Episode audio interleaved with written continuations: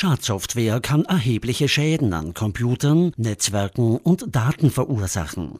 Sie lässt sich in verschiedene Formen einteilen, die nach typischen Strategien vorgehen, erklärt Günter Staricek, technischer Leiter für Softwareentwicklung und Berater in einem internationalen IT- und Dienstleistungsunternehmen in Wien. Es gibt unterschiedliche Formen von Schadsoftware. Virus ist eine.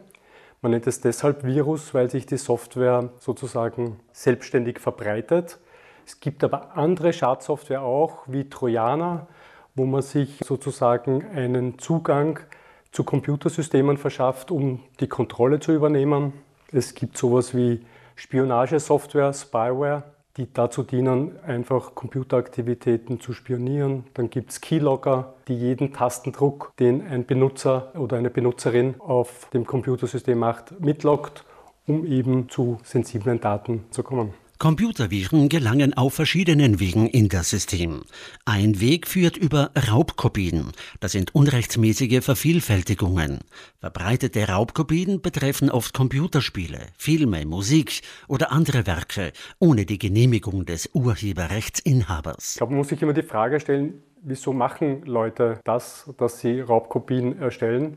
Da wollen sie eine gewisse Anerkennung haben oder haben andere Hintergedanken, sind natürlich Tür und Angel offen, damit unbemerkt was in dem System installiert wird und ist auch ein häufiger Grund, speziell jetzt bei Spielen oder auch Videos, wenn man so Raubkopien macht, die dazu führen, dass man das System Gefahren aussetzt, die man dann später vielleicht bereut. Andere bedeutende Wege, auf denen sich Computerviren Zugang in das System verschaffen, können dubiose E-Mails und ihre Anhänge darstellen.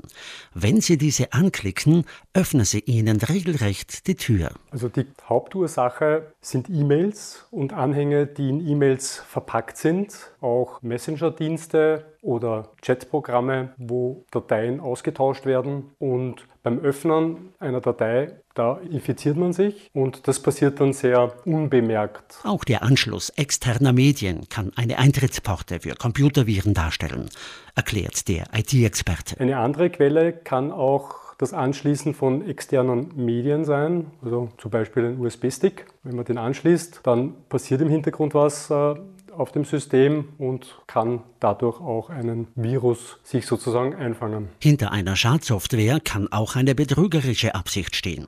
So können Anwender dazu aufgefordert werden, Geldbeträge zu bezahlen, damit der Zugang zum System wiederhergestellt wird. Also mit, das ist ein Fall, den man unbedingt der Polizei melden sollte und nicht zahlen, weil man kann nicht sicher sein, dass das auch wirklich wieder freigeschaltet wird. Bei solchen Dingen braucht man, glaube ich, einen Experten, weil da muss man die Geräte in einem bestimmten Modus starten, eventuell auch mit einer bestimmten Software starten, um sich von diesen Teilen zu befreien. Rät der IT-Experte Günter Staricek, technischer Leiter für Softwareentwicklung und Berater in einem internationalen IT- und Dienstleistungsunternehmen in Wien.